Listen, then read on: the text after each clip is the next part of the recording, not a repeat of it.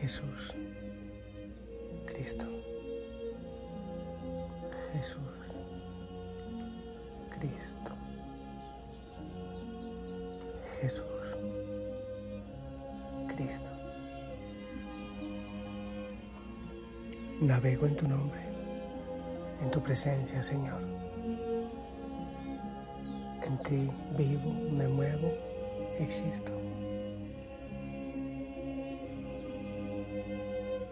Me fundo en tu presencia y en tu creación como una nota más para adorarte, para alabarte, Señor.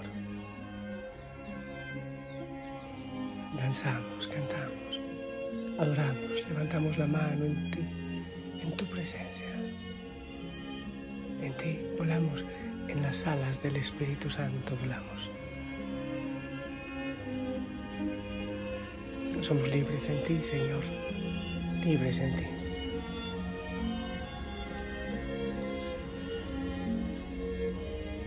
Hijo y Josana, buen día. Gracias por acompañarme en este, en este vuelo, en esta danza, en esta oración. Que el Señor te bendiga, que Él haga obras maravillosas en ti. No te olvides la contemplación, no te olvides. No corras tanto. Disfruta. Vive en el Señor. Hoy pedimos intercesión a San Nicolás, obispo. Pedimos al Señor que nos envíe el Santo Espíritu, que oriente esta oración, que nos acompañe, que nos ayude a preparar el corazón para el retiro que empieza ya el miércoles, pronto. Oramos hoy por todos, por tus intenciones, especialmente por los que se han ido a la eternidad. Oramos por ellos. La palabra del Señor, vamos, de una. Lucas 5, del 17 al 26. Un día estaba Jesús enseñando y estaban sentados unos fariseos y maestros de la ley, venidos de todas las aldeas de Galilea, Judea y Jerusalén. Y el poder del Señor lo impulsaba a curar. Llegaron unos hombres que traían en una camilla a un paralítico y trataban de introducirlo para colocarlo delante de él. No encontrando por dónde introducirlo a causa del gentío, subieron a la azotea y separando las losetas, lo descolgaron con la camilla hasta el centro delante de Jesús. Él, viendo la fe que tenían, dijo, hombre, tus pecados están perdonados. Los escribas y los fariseos se pusieron a pensar, ¿quién es este que dice blasfemias? ¿Quién puede perdonar pecados más que Dios? Pero Jesús leyendo sus pensamientos les replicó, ¿qué piensan en su interior? ¿Qué es más fácil decir, tus pecados quedan perdonados? O decir, levántate y anda. Pues para que vean que el Hijo del Hombre tiene poder en la tierra para perdonar pecados, dijo al paralítico, a ti te lo digo, ponte en pie, toma tu camilla y vete a tu casa. Él levantándose al punto, a la vista de ellos, tomó la camilla donde estaba tendido y se marchó a su casa dando gloria a Dios. Todos quedaron asombrados y daban gloria a Dios diciendo, llenos de temor, hoy hemos visto cosas admirables. Palabra del Señor. Hoy hemos visto cosas admirables y cada día en el Señor vemos cosas admirables. Todo lo hace bien, todo lo hace admirable. Y hoy Él tiene para ti y para mí cosas grandes, cosas admirables. Hay que abrir los ojos y el corazón para darnos cuenta de ello y para disfrutar todo lo admirable. Tantas cosas, se nos hace tan normal una mariposita de colores volar, pero no debería ser tanto. Una florecita, por pequeña que sea, cosas admirables hace el Señor.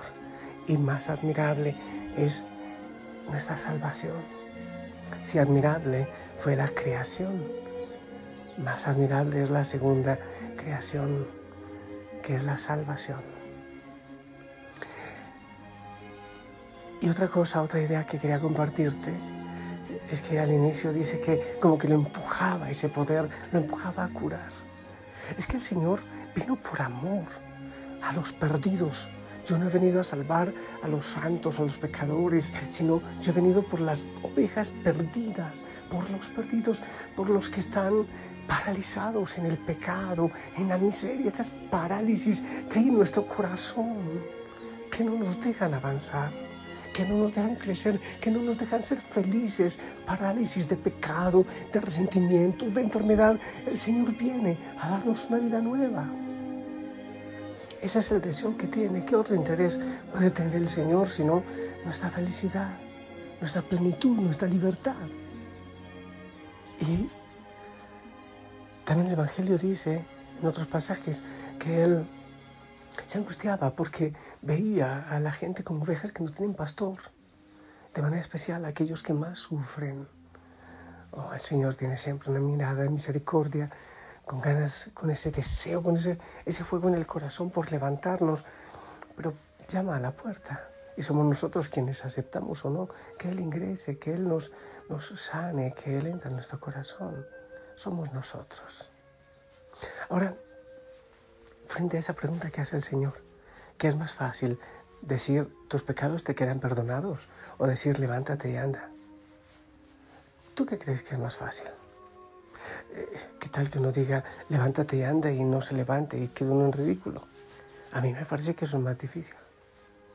Uno puede decir tus pecados te quedan perdonados como lo hago yo en el ministerio en el sacramento de la reconciliación, porque yo sé que es el Señor quien está obrando, aunque no lo vea uno claramente. Quizás eso sea más fácil.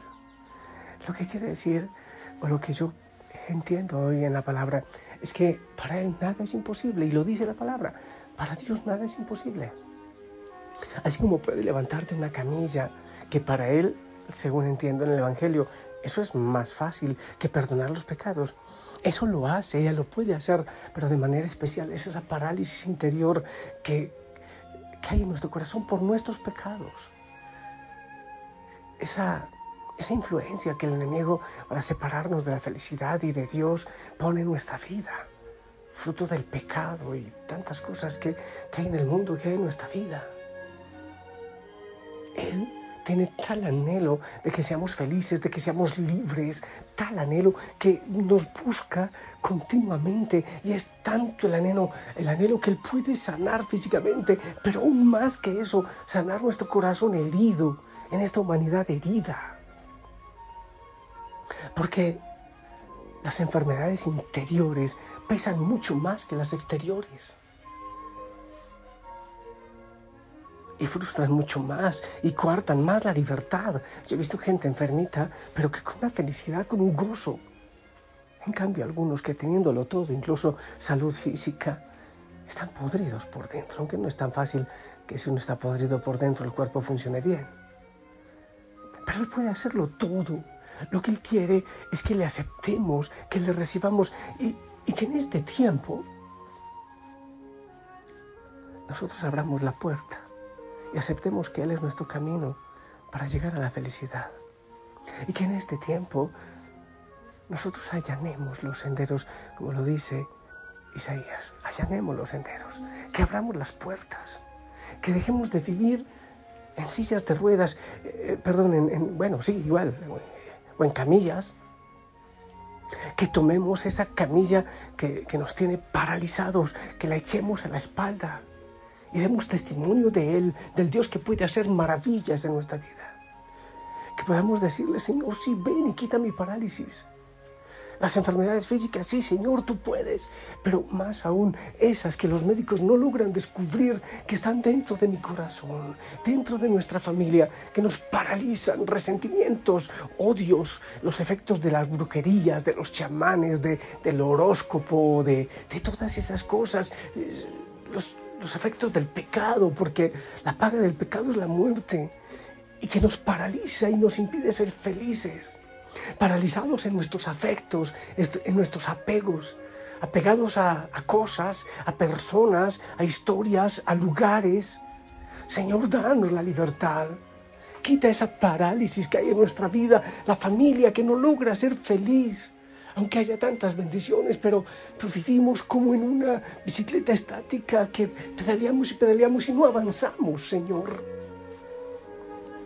Que rogamos las bendiciones parece que caen para todos, pero como que tenemos un paraguas que impide que esas bendiciones lleguen a nosotros. Señor, levántanos de esas camillas. Queremos allanar nuestro corazón para que tú vengas, Señor. Sí, hacer silencio, ir al desierto, Señor, porque tú nos llamas al desierto a hablarnos, a purificarnos. Tú nos levantas. Pero hay veces que permites también que pasemos por los desiertos, que estemos en una camilla para valorarte, para escucharte, para conocerte, para dejarnos amar. Queremos tu libertad, Señor. Queremos tu libertad, tu sanidad. Queremos escuchar de tus labios. Levántate y camina.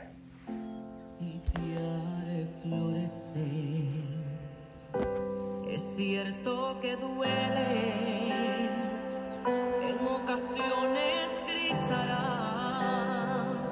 tal vez ahora no entiendes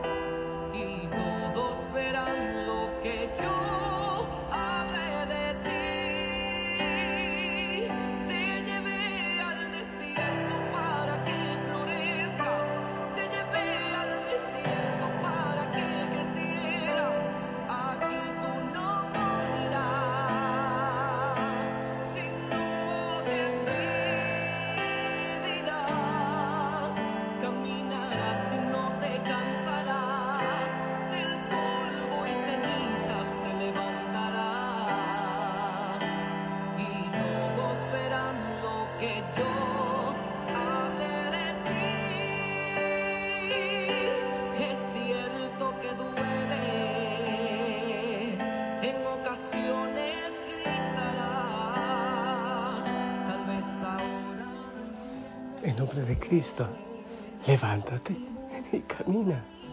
En nombre de Cristo, abre tu corazón para todo lo que Él quiere hacer por ti y decirte. Oye, a veces nos conformamos con tan poco cuando el Señor tiene tanto para nosotros. Bendigamos. Bendigamos afecto, felicidad, libertad. El Señor tiene tanto, tanto para ti, para tu familia, para los tuyos. Hay que tomar la decisión. Sigue abriendo el corazón. Señor, ven, entra en mi corazón. Preparo mi espacio. Voy a seguir en la contemplación. Sigo escuchándote, Señor. Ven, mi Dios. Pedimos también a la Virgen María que interceda por nosotros. Yo te bendigo. No te olvides que la familia, la familia Osana, ora siempre por ti cada día. Te bendigo en el nombre del Padre, del Hijo, del Espíritu Santo. Amén. Esperamos tu bendición.